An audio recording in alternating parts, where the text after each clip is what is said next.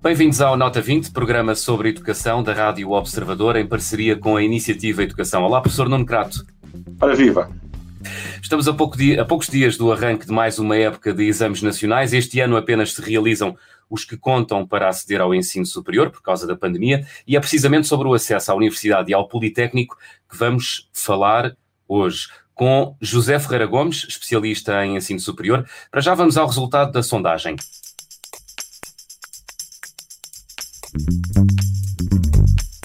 Perguntámos aos nossos ouvintes: os exames nacionais introduzem equidade no acesso ao ensino superior? Cerca de 75% respondeu que sim. Professor Nuno Crato, que avaliação é que faz do resultado desta semana? Eu estou de acordo, eu estou de acordo. Eu julgo que os, os, exames nacionais e tudo o que seja uma avaliação nacional introduz alguma uniformidade de critérios e é isso que eu julgo que a maioria dos leitores que subscreveram esta, esta sondagem quer dizer, pelo menos é assim que eu vejo as coisas. Os exames nacionais traduzem essa uniformidade e em vez de haver um critério no local, outro critério no outro, existe um critério nacional. A mim parece-me justo.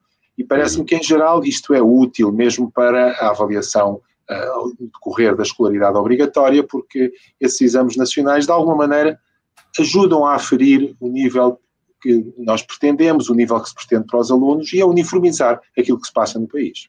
Uhum. O acesso ao ensino superior é precisamente o tema do programa desta semana. O professor José Ferreira Gomes é professor catedrático da Universidade do Porto e especialista em ensino superior. Professor, bem-vindo à Nota 20 desta semana. Olá, bom dia. Professor, estamos em contagem decrescente para mais uma época de exames e já há milhares de alunos com borboletas no estômago. Como é que tem evoluído o desempenho dos alunos portugueses nestas provas?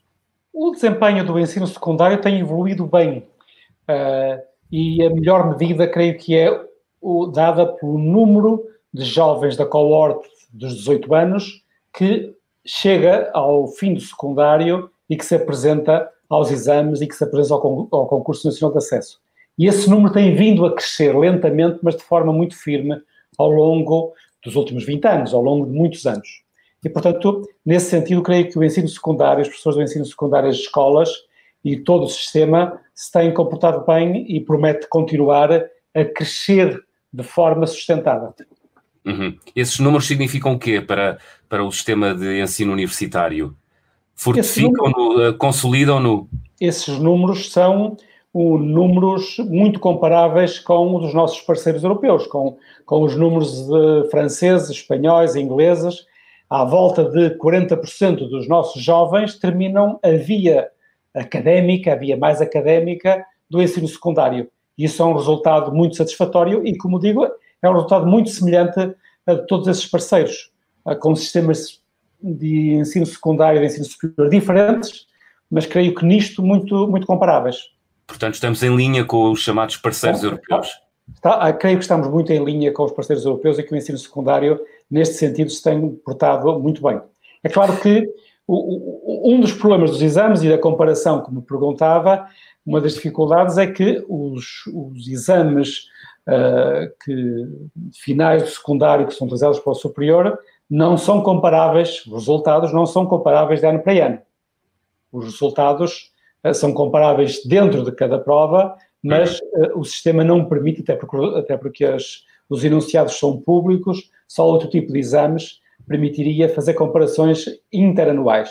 E, portanto, essas comparações não podem ser feitas e por isso eu estou a olhar não para os resultados, para o número de aprovados, número de aprovados em cada ano, em cada disciplina, uhum. mas simplesmente um, um indicador mais simples, que é o número de jovens, em termos de porcentagem do cohort, que chega ali e que tem um resultado considerado satisfatório. Até porque os exames mudam de ano para ano, não é? Os exames mudam de ano para ano. Eh, em muitos, em muitos países já há sistemas permitem fazer a comparação de ano para ano. Mas isso obriga à utilização de outras técnicas que aqui em Portugal não são possíveis e que obrigariam a que os testes, ou pelo menos parte dos testes de exames, não fossem públicos para uhum. permitir usar as mesmas perguntas ano para ano. Professor José Ferreira Gomes, o modelo de exames é o que introduz maior equidade entre os estudantes? O modelo, de, o modelo de exames é um modelo que permite, por um lado, regular, como o professor Nuno Crato já mencionava, por um lado permite regular uh, uh, o trabalho que se faz nas escolas ao longo do ensino secundário na via científica humanística. E isso é muito importante. É o único meio que dispomos para comparar a vida das diferentes escolas. E, por outro lado, do ponto de vista do acesso uh, ao ensino superior, é, é, é, um sistema, como o vosso inquérito mostrou, um sistema muito bem apoiado pela sociedade, muito bem aceito pela sociedade, isto porque é eh, porque nos dá um sistema previsível e visto como justo pelos alunos. Isto é, um aluno que segue ao longo do secundário sabe mais ou menos onde se vai situar e sabe que se trabalhar mais vai ter melhores resultados no exame e, portanto, ter uma melhor oportunidade de escolher o curso que pretende no ensino superior. Deixa-me fazer aqui um pequeno comentário. Aqui um pequeno comentário. Eu acho que isto é válido em geral em todo o sistema de ensino. Quer dizer, a ideia de que os estudantes sabem aquilo que se espera deles, que as metas são claras, que os objetivos são claros, que o nível de exigência é claro, é algo fundamental. Sem saber isso, eh, enfim, as coisas vão evoluindo um pouco ao acaso, um, por mais gosto, menos gosto, mas nós sempre somos todos assim. Nós, quando temos objetivos, tentamos atingir esses objetivos. Quando o objetivo é ir andando, podemos ter gosto, podemos progredir, mas não se progredir da mesma maneira. Uhum. Eu, eu, eu, sempre tenho inveja, quando vejo as estatísticas internacionais, de ver que na Irlanda 98% dos jovens de 18 anos fazem um exame de matemática. Portanto, há, há, há uma prova externa, uma, um prestar de provas das escolas, não só para aqueles que têm um desempenho académico melhor, mas para quase praticamente todos ou em França mesmo, com todos os problemas da sociedade francesa, mas a grandíssima maioria, não são 98, mas são mais de 90% dos alunos que terminam o secundário fazem exames. Em Portugal, não. Em Portugal só há exames nacionais para aqueles que estão na via científica humanística. Nos que estão na via profissional, nos que estão nas, nos, outros, uh, uh, outros cursos de educação e informação, ninguém sabe o que é que se aprende ali, porque ninguém tem exames comparativos que permita dizer alguma coisa. Uhum. Professor José Ferreira Gomes, queria perguntar-lhe precisamente isso. Como é que, uh, como é que não? Há, há, há, experiências divergentes da nossa, como é que é lá por fora? Um, como é que se avaliam os alunos no momento em, deles, no momento em, em que eles pretendem aceder ao ensino superior? Uh, o sistema em detalhe é muito variado uhum. de país para país. Uh, é, é, é, entre nós, como em todos os países, é um problema politicamente quente, mexer no sistema é difícil, mas a tentação de fazer acertos acontece com uma regularidade tremenda, não só entre nós. Uh, uh, e, e eu diria que há na Europa dois modelos extremos. Há um modelo em que o acesso à universidade é uh, livre, portas abertas. Essa é a tendência, e é o modelo, para, vigente na Itália, na Áustria, na França, na Alemanha, países significativos em termos das nossas comparações, e onde o acesso é livre. Às universidades, à maioria dos cursos, não a todos, e, por exemplo, em França, uh, é, é, é, é, este é um sistema aberto para as universidades, mas todos os cursos de prestígio social estão fora das universidades e, portanto, todos os alunos que pretendem um curso de maior prestígio social, seja medicina, genericamente saúde, seja engenharia, por exemplo, têm de fazer, de passar um percurso muito mais apertado, uma porta muito mais estreita do que entre nós. Uhum. Para aceder às grandes, aos grandes colégios, não é como se diz? Para aceder em França o que, o que os franceses chamam grandes écoles, uhum. que, que, são para gestão, para, para saúde, medicina, farmácia e para todas as engenharias. Um problema deste sistema, de porta aberta, é que a qualidade do ensino nos primeiros anos da universidade é, em todas elas, muito, muito má. Reconhecida pelos franceses, reconhecida pelos italianos, reconhecida pelos austríacos, reconhecida pelos, eh, pelos alemães. Portanto, não é uma crítica externa que estamos a fazer, é a apreciação interna que estão a fazer. E por isso, eh, por exemplo, em França, o senhor Macron, Presidente da República, neste último ano, tentou alterar o sistema, fazer um ajuste. Não é só cá que se fazem ajustes, todos os países. E qual é o ajuste que ele faz? É o que ele chama construir um, um processo de aconselhamento forte aos alunos. Para quê? para levar a que só os alunos verdadeiramente qualificados, preparados para entrarem nos cursos competitivos, de facto entrem. Como a porta está aberta, uh, entram os alunos da via mais académica do secundário, e esses seguem um percurso mais ou menos limpo, mas também seguem alguns alunos que tentam a sua sorte vindos das vias profissionais ou tecnológicas na linguagem francesa. E, e para esses é uma razia. O número daqueles que têm sucesso é muito pequeno. E isso traz um desconforto social grande, uma frustração social grande nos jovens, e, portanto, eh, como politicamente não pode fazer uma introdução radical, eh, a política francesa é de introduzir um sistema de, um sistema de aconselhamento em que as escolas, as instituições, os sistemas regionais vão sugerir aos alunos quais são os cursos onde eles poderão ter sucesso, uhum. quais são os cursos mais adaptados. E em todos esses países uh, deve dizer-se que as vias mais profissionalizantes do ensino superior são muitas vezes as preferidas. Um bom exemplo é a Áustria. A maioria dos cursos no ensino superior é aberta e, portanto, entra aquilo que naquele ano os alunos quiserem. Pode ter havido uma telenovela em que, em que um curso de, de cozinha foi muito importante e nesse ano só, entra, só entram alunos, só aparecem alunos do curso de cozinha. E, e a universidade tem de recebê-los todos. O resultado disso é que o curso, os cursos equivalentes ao nosso TESP, são os cursos competitivos. São os cursos onde entrar é muito difícil. E quando não se entra num curso correspondente ao nosso TESP, um ciclo curto, ah, então vai-se para a universidade arriscar a sorte e ver se no ano seguinte temos mais sorte. Uhum. Este ano, cá em Portugal, o acesso ao ensino superior conta com uma singularidade. Os alunos do ensino profissional vão poder concorrer através de um concurso regional. Esta via junta-se às já existentes, portanto, os maiores de 23, os TESP, que o professor já falou, os cursos técnico-superiores, uh, o curso técnico superior profissional.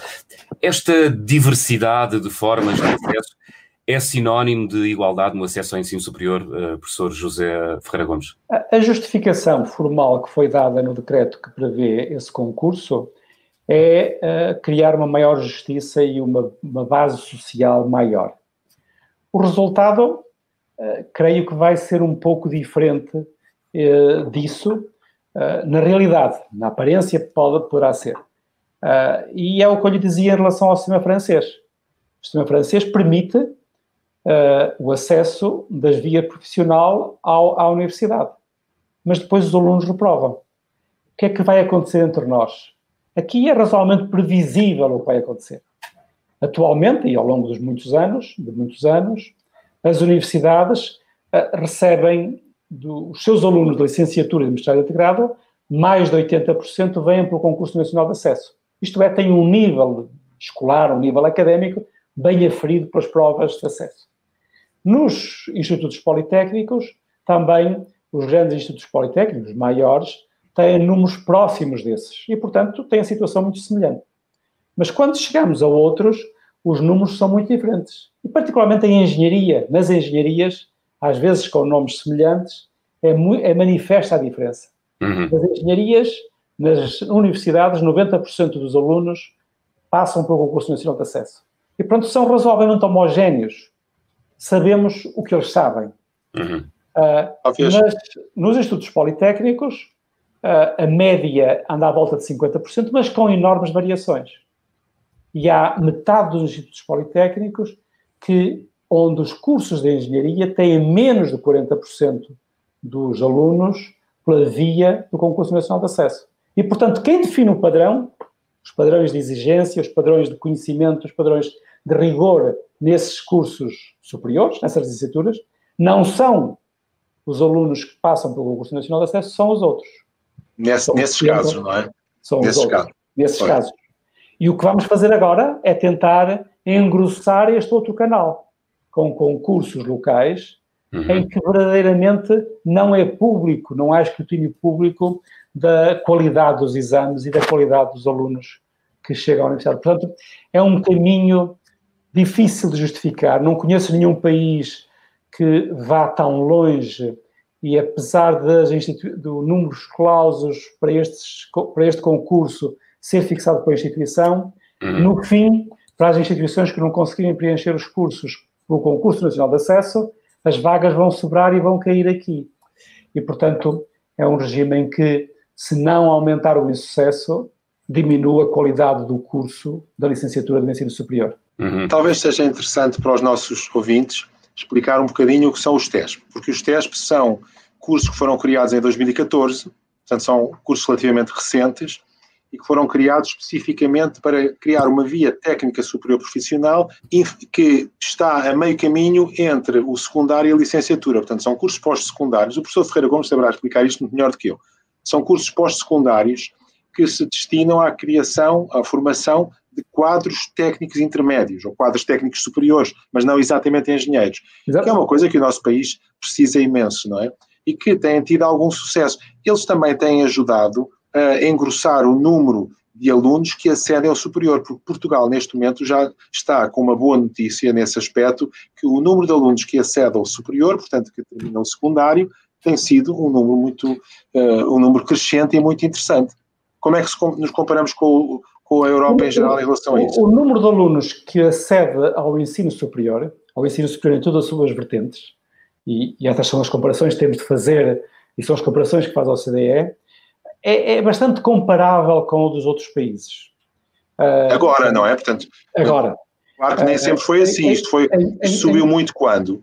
Nós temos esses dados todos nas estatísticas da, do, do estes, site da Iniciativa Educação. Estes, mas... estes dados estão no, estão no, estão no site, da, no, no, portal da Iniciativa Educação. Uh, até estão lá uh, a origem, até está lá a origem dos alunos por região, por conselho, que é um, um dado muito interessante para vermos o que é as diferenças enormes que há entre a captação de alunos vindos do secundário nos diversos conselhos, nas diversas regiões do país, mas como dizia o professor Nuno Crato, a, a, a, população jovem, à volta dos 18 anos, que chega ao ensino superior entre nós, é muito comparável. Como eu dizia há bocadinho, aqueles que seguem a via, a via académica, a via científico-humanística do secundário, esses em mais de 80, perto de 90% estão no ensino superior, em licenciatura, num um ano ou dois anos depois de terminarem o secundário. Uhum. O que é comparável com outros países. Professor uh, José Ferreira Gomes, diga, diga. Não, os que terminam pela via profissional, em número crescente, estão a optar pela, pela, pela, pelos testes, pelos cursos de técnico profissional.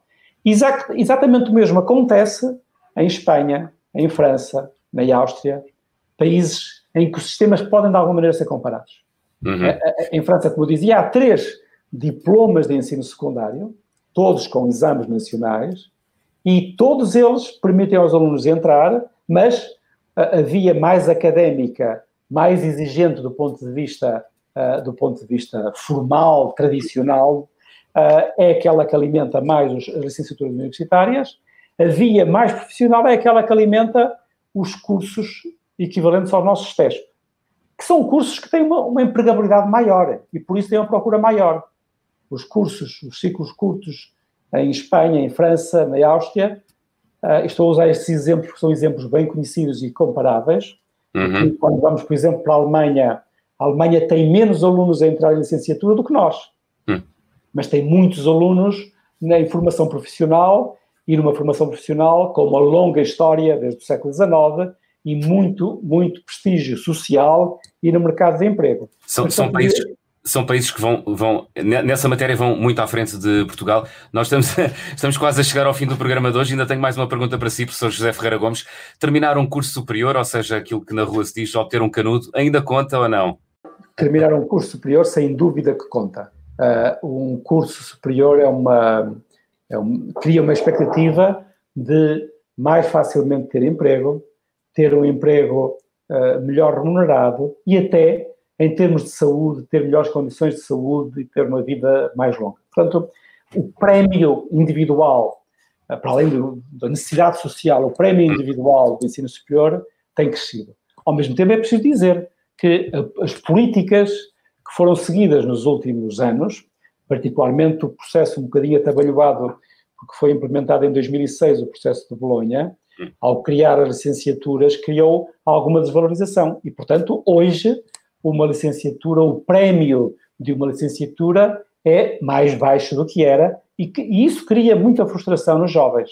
Uhum. E essa também é a minha preocupação no acesso. É termos um sistema que vá expandindo, que vá criando mais oportunidades para os nossos jovens, que vá alimentando as nossas necessidades sociais da nossa economia, mas sem criar frustração, sem criar desencanto nos jovens uh, diplomados. Professor José Ferreira Gomes, muito obrigado por se ter juntado à nota 20 desta Foi um semana. Prazer. Foi um prazer.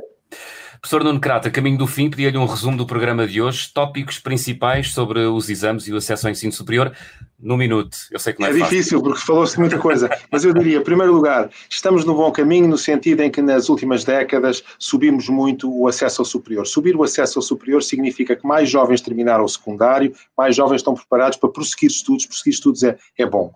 Uh, prosseguir estudos, eh, mas há várias hipóteses. Uh, uma das hipóteses são é, são, por exemplo, os cursos técnicos superiores profissionais, que dão uma empregabilidade maior, como o professor Ferreira Gomes acabou, acabou de dizer, mas há uma grande, há uma grande panóplia de cursos de que os, que os estudantes podem escolher. Portanto, eu diria que é bom que mais jovens terminem secundário, é bom que mais jovens prossigam os seus estudos, mas há uma grande diversidade de caminhos, uns dão mais emprego que outros. E precisamente para isso vamos ter aqui na próxima semana um especialista em mercado de trabalho e em ensino e mercado de trabalho. Muito bem, vamos falar sobre profissões de futuro com o investigador Pedro Martins, professor catedrático em Queen Mary, Universidade de Londres. Fica habitual pergunta aos nossos ouvintes para responder na rede social Twitter. A pergunta que lhe colocamos é: as profissões vão mudar radicalmente na próxima década? Sim, com novas profissões, vão desaparecer profissões. Já sabe, pode procurar a resposta à pergunta, aliás, já daqui a minutos na rede social Twitter. Professor Nuno Crato, chegamos ao fim. Até para a semana. Até para a semana.